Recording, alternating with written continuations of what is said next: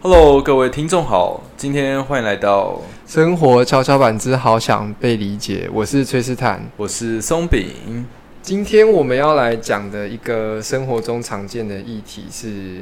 这个刻板印象。我们上一集讲到的是说那些令我们尴尬的时刻，然后我们讲了很多关于就是人人际关系上，我们我们可能进到一些场景的时候很尴尬这个问题，这样。那我们今天其实讲有点像是人跟人相遇的另一个面向，也就是所谓的刻板印象。嗯，那松饼，我们在这边，那我先问你好了，你对刻板印象有什么看法？我觉得刻板印象就是，呃，让大家在第一时间可以快速论断你这个人的一个专有名词。像通常比如说看到一个白白净净的人，会可能觉得说，哦，他平常应该是蛮有钱之类的。哦，对，然后是看一个打扮华丽，然后妆化的很妖艳的女生，会直觉的认为说她应该平常很爱玩。对，对，对真的蛮常见的。我觉得我我自己，因为其实你知道前一阵子有一个新闻是那个，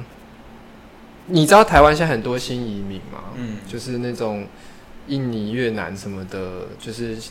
外籍新娘，然后后来不是生小孩，有那个新移民。然后前一阵子有一个新闻是在彰彰化那边，嗯。有一个十七岁的少年，然后因为就是他是越南二代，就是在下班的时候，因为他就是家里很穷啊，去打工。下班的时候就被警察以为是逃逸外劳，然后就就是逮捕。然后他他因为他搞不清楚状况，他以为是坏人，所以他就逃跑，然后就被就是警察蛮暴力的压压迫之后，然后好像受伤缝了二十几针这样。对，那个新闻我有看到，我在看到当下，我觉得非常的扯，你知道吗？我觉得蛮恐怖的。对啊，因为重点是，而且那个警察不是穿警察制服，他是便衣警察。对啊，那我觉得我觉得这是蛮蛮严重的一个刻板印象的例子。我是觉得警界应该要对这件事情做一个非常慎重的处理，因为如果说你这件事情让他就是随手随手处理的话，它会导致一个问题，就是如果说我今天是坏人，我真要掳人，我真要干嘛？那我也可以自称我是便衣刑警啊。对，我觉得其实还蛮大的问题，但当然我觉得说有很多做法上的问题，比方说为什么便衣警察可以不拿就是出示他的证件就做这件事情，或者是说为什么他们可以直接这样做？他背后其实有蛮多制度上的问题，我觉得这也蛮值得讨论的。不过我们今天其实主要的焦点是说。刻板印象其实为我们产生了很多类似像这样的状况，其实那个是比较极端的状况。然后像你刚刚讲说，一个人白白净净的，就是会觉得他感觉家境比较好，啊，我可能家里比较幸福啊，或者是说你讲那个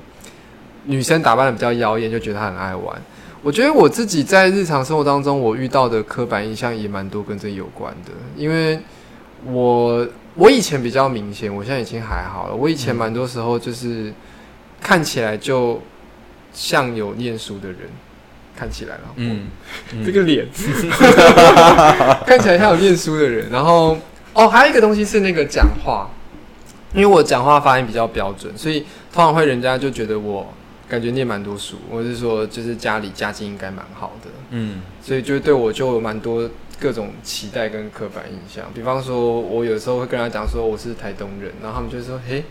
你是台东人。”然后就觉得你不是台北人嘛，这是第一个刻板印象。然后第二个问题是说你是原住民吗？对。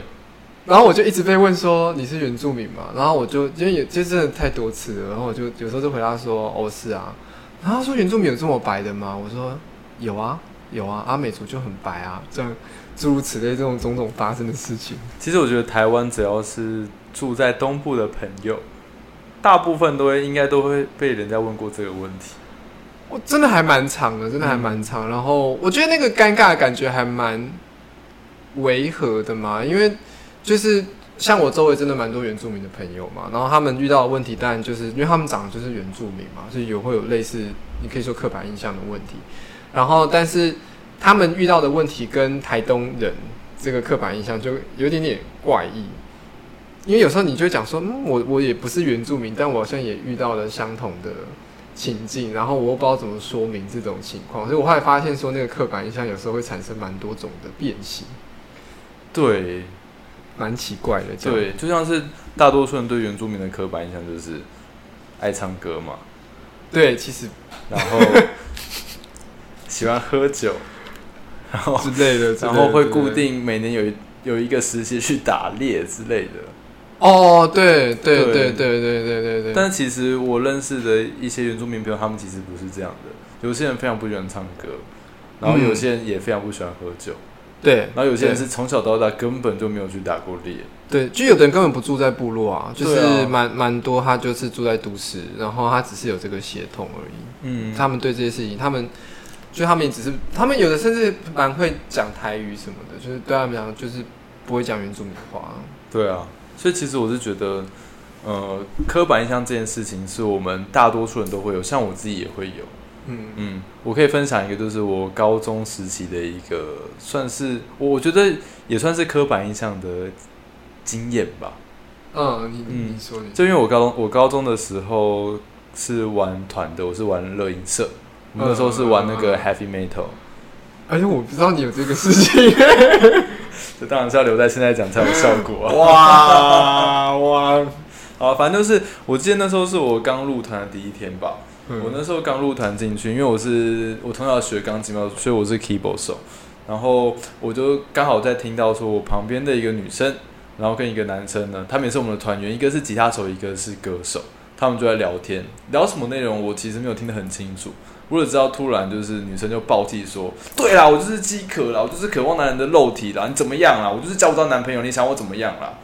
然后我当下 我当下第一个想法就是 OK，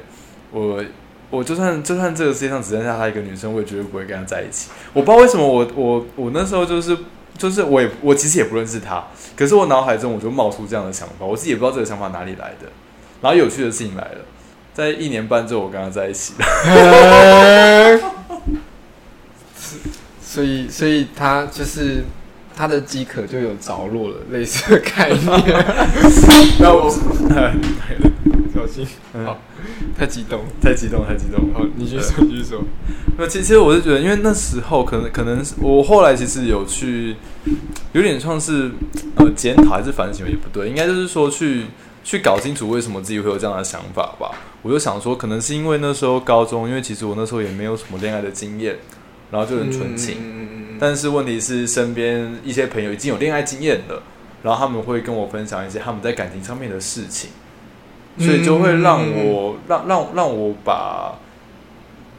那个女生，应应该说我我我高中我高中时期的女朋友，跟他们他们他们口中的那些女生嗯做概念式的连接。我会觉得说，通常你是呃可能渴望肉体，然后比较勇于就是表达自己感受女生，那可能就是会比较外放外向，那可能就很爱交朋友之类的。那变相来说，就是他不会给你安全感。哦，然后我那时候，我那时候的感情观就是，我觉得说，哦，女生呢可能就是要温柔婉约，可能就是要嗯哎、比较顺顺顺顺男生一点。我我必须承认，我觉得我可能那时候因为从小到大的影响，所以我觉得我有点大男人的主义。对，当然当然当然是在之后，就是更多的经验之后就，就慢慢的去修正啊，跟淡化掉了。对啊，你讲这个例子让我想到我高中的事情呢、嗯我印象蛮深刻，就是我因为我那时候念南一中嘛，然后我们是男校，那个我们跟台南女中，就是如果听众知道我们如果你是男校女校，你就知道有那种联谊或什么的。然后我印象蛮深刻是，因为我们也会认识一些台南女中的音乐班的人，然后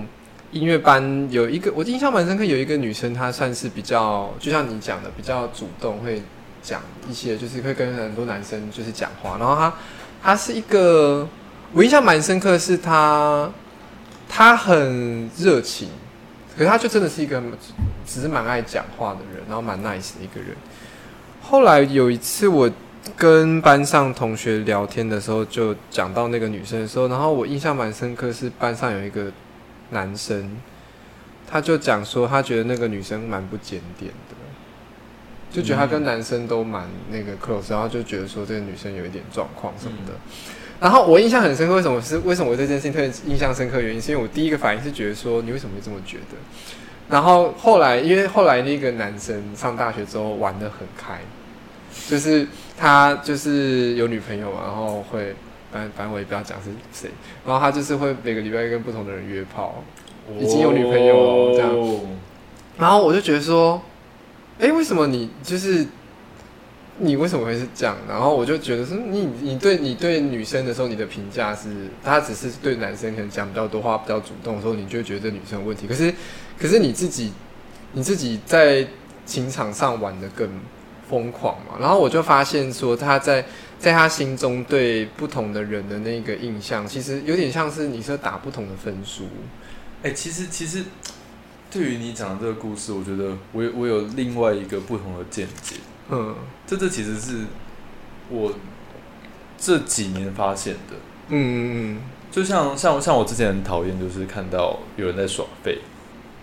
啊对，就比如说，可能我们今天一直在做一件事情，但就是有人会在旁边就是不做事情，嗯，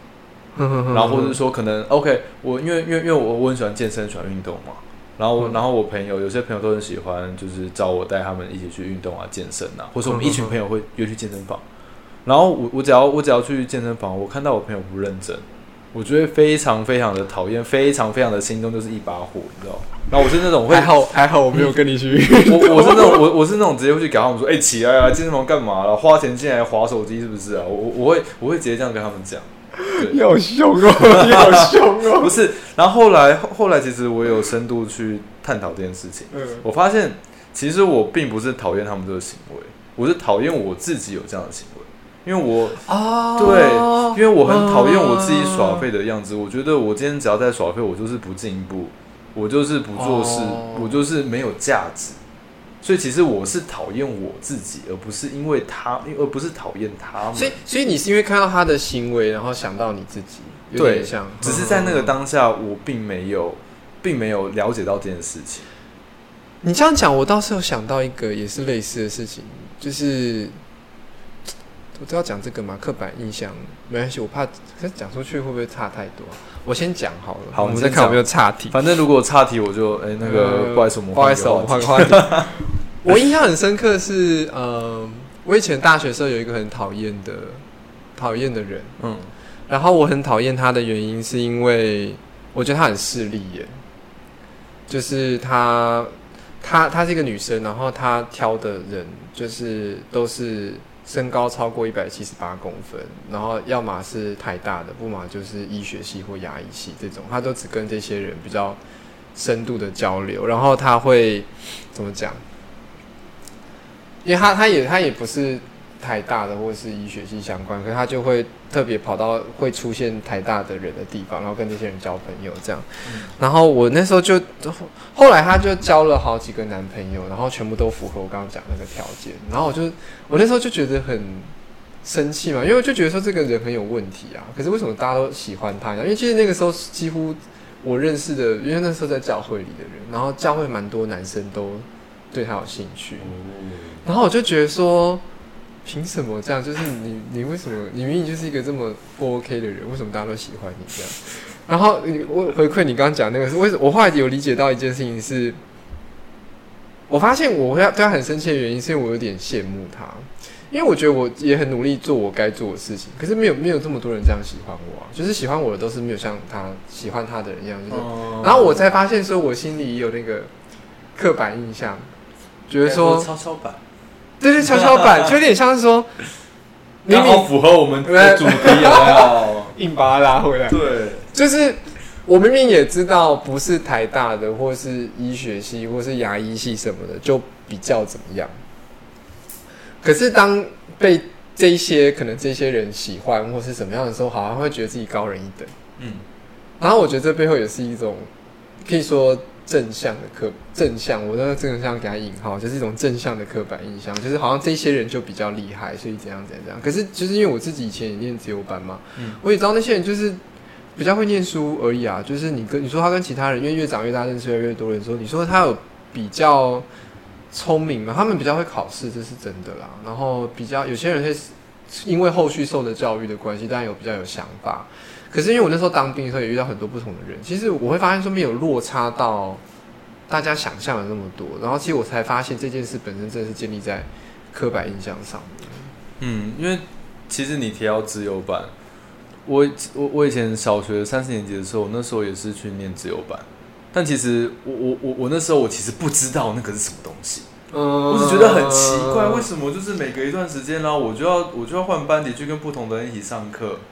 然后就是然后然后就是写一些比较难的题目，我就不懂为什么，然后周周遭的朋友又怪怪的，但是 周遭真的真的，我我我现在真的觉得怪怪的。然后每次我回去班上的时候，我朋我的同学身边同学都对我报以羡慕的眼神。然后我其实那时候、嗯我那时候非常无法理解，就是为什么你们要很羡慕？你们如果去的话，你们你们一定完全不会想要去。然后嗯然后是后来后来我真的受不了，我真的很不想去那个地方，所以五年级的时候，我们又又重新再做一次那个检定嘛，然后我就把那个答案卡全部软化，然后终于没有去自由班了。但是奇怪的点就来了，就是因为有三四年级跟我一起同班的朋友，然后跟我一起升上五年级嘛，然后他看到五年级没有去自由班的，我没有去自由班之后，他就说：“哎、你怎么没有去自由班啦？”然后那个语气就是很像你在调侃说：“哦，原来你也跟我一样的、哦。”但其实、啊对，但但其实从头到尾其实你们都一样啊，对对，但但其实从头到尾我们都一样，而且重点是我跟我我其实很不喜欢去那个地方，嗯，对，然后我就想说，哦，原来其实大家会有刻板印象，或是会有价值观，都是你从小就建立的。那为什么你从小会建立这些东西呢？就是在你所处的环境，可能你的家庭，可能整个学校的风气所带给你的。嗯那这个价值观呢，会对于你对于你往后的人生会有一定程度的影响。嗯。对啊，嗯。就像因为那时候我们我们以前都会升学，很重视升学嘛，就是说哦，嗯。你一定要考上前三志愿的高中啊，然后考一个好大学啊，然后你才会就是有个好的工作，人生才会幸福美满。我们从小到大都没关注这样的观念嘛。对啊对啊对，啊。所以其实那时候班上就是你可以很明显的发现出那些成绩比较好的同学们会受到的对待，就是跟那些成绩差的不一样。对然后当你今天考上好的高中，你穿上那个高中的制服，你走出来，人家看你的眼光也不一样。真真的会这样，其实真的会对，但其实你可以发现到一件事情，我觉得可以拿我家人来做举例，我拿我爸来做举例。我爸他是他是在一个呃蛮有名的公司上班，嗯然后我爸是念到交大毕业，可是他的老板是裕达高中毕业，哦，他也没有念大学，嗯但是却是却是却是我爸的领头上司。哼哼哼就其实你出了社会之后才会发现说，其实以前我们学以前我们求学的环境带给我们那些观念，其实是有蛮大的偏差的，对啊。然后今天会跟大家探讨这个问题，是因为就是我觉得我们发觉到说，如果说你可以在日常生活中有意识的发现到你可能有那种刻板印象的价值观跑出来的时候，你把它就是稍稍的屏蔽掉，然后会对于你看事情会看得比较不一样。我觉得这对我来说蛮是一个蛮日常生活的挑战的。嗯我说真的，因为其实像，那我要讲一个我没有跟你讲过的。，OK，来来来来来，洗耳恭听。我其实一开始认识你的时候，我有刻板印象。哇，这个你有看出来吗？很明显。有有有。我我我其实讲我我认识你们的时候都有一点，然后我我认识你的时候的第一个反应是，因为我们那时候刚开始认识的时候，我只觉得说，因为你那时候其实我我记得印象蛮深刻，是你都在角落，然后不太讲话。因为我是旁听生啊，我是能旁讲旁听生可以？讲话、我不知道我哎、我人生地不熟哎、然后我就想说，哎、有一个某一个旁听生，然后我对你的第一印象是，因为我有先注意到你，然后我们其他同学都会讨论你，没办法，我太耀眼了。我就我就说，比方说有一次我跟某某人去吃饭，然后再讲讲讲，然后讲到说，哎、角落有一个谁谁谁，就是我们有那时候还不知道你名字，然后我就说怎样怎样的，然后他就说，哦，你是说那个有有化底妆的那个男生吗？然后我就说，哎、有化底妆，然后你知道化有化底妆的男生，就好像意味了些什么。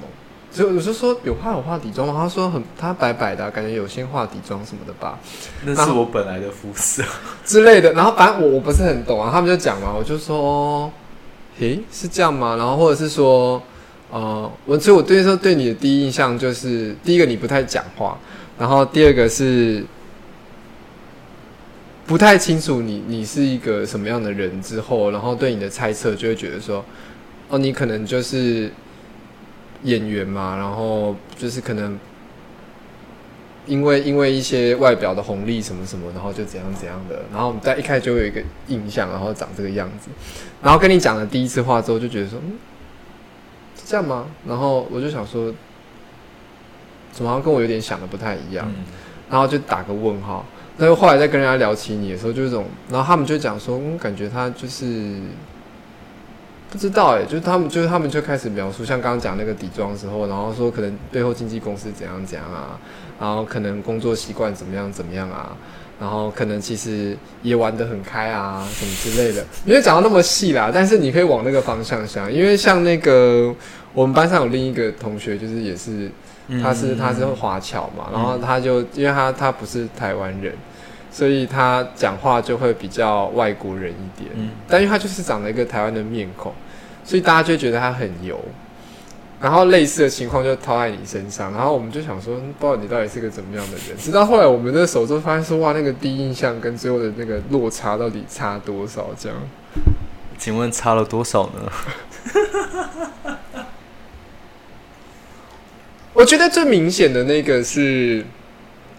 这样讲很糟，但是我觉得，我觉得我自己有一个还蛮深的刻板印象是，我们会希望长得好看的人都很肤浅。我觉得它是一种心理的平衡，哦，是哦，真的，我我讲这个真的，我觉得我们都会希望长得好看的哇，人这个肤浅。这个非常的 deep，真的。理由是因为我们没有办法接受有一个人又好看又有深度，然后我们会觉得这样的人不应该存在。理由真的就是理由，我觉得一方面可能是背后是嫉妒，然后背后也有可能是觉得说，如果他都受了这么多红利，他就人生应该过得很顺，所以他没有理由会变得这么 deep。就是我们会对他有各种的猜测，就有点像人家想那个什么什么胸大无脑，哦。胸大就会无脑，类似这种背后的逻辑是这个，或是人如果长得看起来就是很像自由生，他就应该很聪明，就是你知道他背后是，如果他长得就是很很像那个有念书的人，你会期待他就真的是很会念书，因为你会觉得说他外表上没有特别突出，嗯，他好像应该平衡平衡这件事情，不然你会觉得这个人很像很很可怜。那我们心里就有一个自动校准的那个天跷天跷板跷跷板，对。我觉得刻板印象背后还有一个你知道自我校准的这个想法，嗯，我不知道你有没有发现那个现象。我我我我思考一下，哇，你你讲这个其实我蛮 shock 的，因为我我我真的我，但是我第一次听到，我我居然居然是会有这样的想法，我我还蛮常，我应该说我很早就发现这个现象了。哦，就是其实其实我们在一些那个常见的生活用语，你会你就会发现那个啊，比方说红颜薄命啊，红颜薄命其实背后就是这个逻辑吗。是这个逻辑吗？因为你长得很好看，你就会你好像因为你拥有了很多这个，所以你会觉得他应该要少个什么。我啊，其实背后有一个是这样子哦，我自己的感觉，好像心里有一个校准。我认知的红颜薄命是因为，就是哎、好好好好好像有点像，因为因为因为我认知的红颜薄命是就是今天你长得很好看，但是你身体就会不好，对啊对啊对啊对，然后好像其实逻辑是它背后背后其实就隐含就是了一种就，就就是很很像是我我们我我我们比如说好了，我们大家的总分就是八十分。那那那那那你如果某一项能力特别突出的话，那你另外一项能力就是会特别的下降，真的对对对来对对平衡，来就是达到说加总是刚好八十。我觉得是一种，那是一种你你对社会的一种平等的期待。嗯，所以我觉得刻板印象某种程度上也跟这件事有关，就是我们会设定某一些人有某些基准，然后我们会在这个基准上开始做自己做修正，嗯，然后这个修正就会产生刚刚讲的现象，就是比方说你有这个之后，你应该就要没有这个，然后我们用这个东西就你知道就有点像算数学，就是心理就开始把这些东西开始一个一个，因为其实我们见到第一个一个人的第一印象的时候，我们没有办法判评估他所有事情，所以我们只能从这边开始去推算这些事情之后，我们就开始加加减减，这个人应该怎么样，这个应该怎么样，这个应该怎么样，这个应该怎么样这样。然后，然后这个事情就会蛮蛮多时候会直接影响我们的决定跟行动。真的是这样子。对这个还蛮我我觉得这我自己蛮常观察，像我们对那个穿的好看跟穿的邋遢的人也会有类似的 balance。哦，这个这这个其实我真的蛮蛮冲击的，因为嗯像像我们像我们家附近嘛，就是有一个阿嬷，她是收垃圾的，然后驼背，黑黑瘦瘦，然后走路很慢。就我我我之前都会觉得说，哦，这阿妈很可怜，然后需要受到帮助。然后有时候就是看到阿妈很辛苦在那边收垃圾，我还会去帮她推什么的。嗯然后直到后来有一天，我妈跟我讲说，你知道那个阿妈在某某某路段有好几栋房子吗？我真的傻眼。我说我说你认真吗？然后我妈说对。啊，这种事情真的有，真的有，真的有。对，但是我我觉得这件事，其实我妈这样讲，这件事情也有影响到我。其实这件事就是真的是可是我我讲，这后来我看到那个阿妈在收的时候，我就再也没有去帮助过她。为什么我不知道，就是我我你不想帮有钱人不？是不是我我我我我觉得不是我不不是说我不想帮有钱人，我我觉得我帮的背后背后的动机是，我觉得可能他今天生活很困苦，啊，如果说有人来帮助他的话，会让他会让他更有动力的生活下去。嗯对，但是当我知道，但但我今天知道他这么有钱之后，我觉得那他应该不会有生活上面生活生活过不下去的困扰。当然有可能，当然有可能他的困扰是另外一方面，但是不会是生存方面的困扰，所以我就觉得，那我就不需要去做这件事情。哦，背后背后的我我自己的深层想法是这样子。哇，你这个想法就跟我刚刚讲的也有点像哦。对，就是我我是觉这得个有一个天平，我们把它对，这真的是真敲的是有这个天平，就是就是你看到看到，可能相对于你来说了，比较弱势的人，你会想去帮助他。可是相对于你来说比较强势的人，你反而就是会哦，那那那我就就远观就好了，这样子。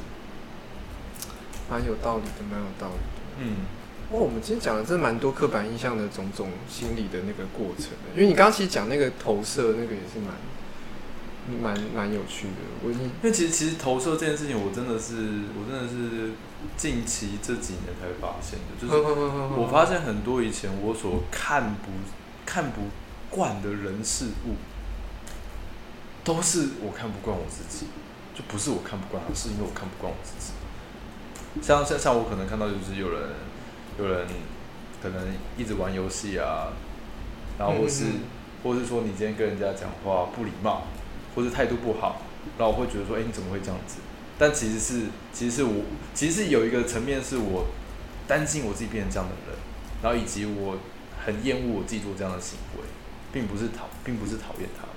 不过你自己怎么面对这件事啊？假设你现在发现了一些，你后来会怎么面对？没有面对啊，就就就就接受自己，就接受自己就是这个样子、啊。你会你会改变对那些人的态度吗？应该说是我我觉得，当我认知到这件事情的时候，嗯我就我就可以我就可以跟他和平共处。就是就是哦就是就就比如说好，我像现在我如果在跟我朋友一起去健身房，我我我我现在朋友还是会像前前前前两天发生的，我朋友跟我一起去健身，然后他在那边给我边边拉那个山头，然后边看漫画，才这样子。然后如果是以前的我的话，我一定过去直接把手机就是抢走抢走，叫表再给我好好练。但是现在的我是可以心平气和这样走过去说，哦你在看什么啊？我觉得是我认知到这件事情的转变，就是而而且我不是、嗯我不是我不是假装，我是真的就是心里面觉得哦还好这样子。嗯，这蛮难的，这蛮难的，这真的，因为我我觉得是需要需要一点时间去去认识自己啦。对嗯我我记得我印象蛮深刻，也是类似的情况，就我刚刚讲那个我很讨厌的那个，就是都被都被有标签的人喜欢的人。然后我后来我后来发现我嫉妒他的时候，我一开始非常的震撼，然后后来也是就知道说哦哦原来我也就这样而已哦这样，然后我之后就没有那么讨厌他，但是他客观上他真的对我产生蛮多的伤害啦，这这这是另一个故事，以后以后一定会有机会讲到。嗯但但我后来发现，那个嫉妒或是说那种不理性的讨厌情绪就下降蛮多的。我觉得有时候真的也是跟你讲的那个蛮蛮像的。就我是觉得，好像当你当你认知到你这个情绪从何而来、为何而来之后，嗯哎它就不会，它就不会一直在你体内想要释放出来，而是在你体内安抚下来。我自己的感受是这样，嗯哦，蛮有道理的，安抚下来。就感觉很像是它原本是一头野兽，嗯然后你把它驯驯服成一只小猫或者小狗狗之类的。有时候我觉得有一方面也是因为真的看清楚，对就是你看清楚之后，你就会知道，哦，原来是这个，然后就可以更，我觉得一方面也包容，有时候有一方一部分也是包容那样的自己。我我是觉得，呃，你对这个世界的包容包容力、嗯，包容的程度啦，来自于你你对自己了解的程度。嗯，你对自己如果越了解越明白的话，你对这个世界的包容就越越越大。至少至少我现阶段的体悟是这样，哦说不定这又会变了。但是我我觉得，我我觉我觉得我有就是随着年纪的增长啊，我有我觉得我有越来越越来越越越来越去学会什么叫做接受跟放下。哦哦哦哦哦，同意同意。不然不然，之前就就说你怎么会这样子？你怎么可以这样子？哦，你说耍废之类，就是真的会整个人就是揪在一起，然后现在说哦哦没事没事，你你这是你这是你对，然后我是我我不要这样做就好了。我我觉得我也是慢慢学这件事情，这一投射这个我也是，我我什么时候算是比较结束这个东西？没有，我现在还在克服。嗯我我我，你刚刚讲的那个比较有一部分是对不好的人的投射，然后对好的人的投射，我也是我有蛮多的。比方说，就我跟你讲过嘛，我好像好像跟你讲过，我我对长得好看的人很有执念。嗯因为我会觉得长得好看的人，就是很多事情就 OK，然后他背后其实是一个信念，是说，如果你长得好看，很多事情就可以被原谅，然后因为他就是会让人比较有愉快的感受什么的，所以这你你你得先是这样的人，你才有办法比较自在的活着。他背后有一个这样的信念，然后所以我对我对好看的人就有各种我刚刚讲的那种平衡式的想法，有时候是会把他想的太好，然后有时候是会把他想的太差。想的太好就是说，如果如果我发现他是一个这样的人之后，我就把他脱离出去。比方说，他跟我是不同世界的人，他跟我的基准不一样，所以我没有办法理解他的他的世界。然后另一种是说，比方说真的比较近之后，就觉得说，那他一定是个肤浅的人，然后他背后有一个那个，他有他好几个机制混合在一起。嗯然后我我觉得我也是在越靠近现在这个年纪，才慢慢一层一层拨开我对这件事的感受。嗯因为我觉得它有好几个阶段，像我过去对那个高学历有博士，虽然我以前在学术圈嘛，我对博士这个东西，就我对聪明的人有这样的想象。然后一直到我真的在那边绕过看过之后，这件事就因为真的看见了，你就慢慢对这件事比较没这么感觉。对，真的是这样。而且有时候你会理解到是说，以前会觉得很聪明的人怎样怎样，但你真的见过那些很聪明的人之后，你会觉得说，我也不想要跟他生活在同一个世界里面，就会觉得说很有，这样一方面有压力，然后再方面是。我就不是那个世界的人，我为什么要跟他活在同一个世界里面呢？就是我会我会觉得蛮蛮困难的这样。然后他们其实也不是这样看人的，所以你就是你知道对他们的各种想象，等到你真的看见之后，你就了解说，没有没有，就是其实他们的生活跟跟我们一般普罗大众说什么合则来不合则去，其实是一模一样的，只是他们在某些地方能力比较突出。嗯然后我后来在那个学演戏的这段期间啊，也一直在打破我对像刚刚讲那个外表，你的那个东西的那个校准的平衡之后，就了解到说啊，有些人其实他真实的情况是这样，他不会因为他长得好看就没有那种困扰，然后他发生的困扰不会使他，就是他也会开始想的比较深，不是代表说就是没有。因为有些人就觉得，可能我觉得，我觉得最近那个电影有点像那个芭比，对对对对，因为蛮多时候我们会觉得长得好看的人就没有深度，其实有点像在看芭比对，的的那种感受，其实是一模一样的。然后这也是我最近一直在练习重新去认识的事情嘛。嗯，因为其实像《芭比》这部片，不知道大家有没有看过了，反正我们我们是都有去看的。那我在看的当下，我是会觉得说，我们我们都活在一个我们习惯的价值观以及以及既有的刻板印象认知的世界里面。但是当我们可以就是去认认认知到这件事情，然后去让他将他们给屏蔽掉之后，你会发现，其实你生活中有很多你以前没有发现的事情。真的，真的，真的，真的，就像就像就像芭比这部电影，它里面故事的主人公就是他就是标准版的芭比嘛。对啊，标准对啊的芭比就是身材比例非常的完美，然后长得美，然后你不会有任何缺点，生活到生活中到处都是粉红泡泡。嗯可是当有一天呢，你你打破了这个框架之后，你会发现到说，哦，原来流泪，原来伤心，原来难过，原来跟人家哈哈大笑，不顾形象的乱笑乱叫，也是一件非常畅快的事情。我觉得，嗯，其实我我觉得人人的一生不过短短的几十年嘛，那你嗯如果说能够解锁更多的体悟，跟你从来没有做过的事情的话，其实会对你往后的人生有，我觉得有有有蛮大的养分可以去滋养的。我觉得其实这也回到我们的主题，在讲那个刻板印象。其实刻板印象蛮多时候限制了我们对人的想象，对，然后也也也也，我觉得也限制了对自己的想象。对对对对对，很限制就是了对自己的像像可能我以前就会觉得说，哦，我做不到什么事情，我都做不到。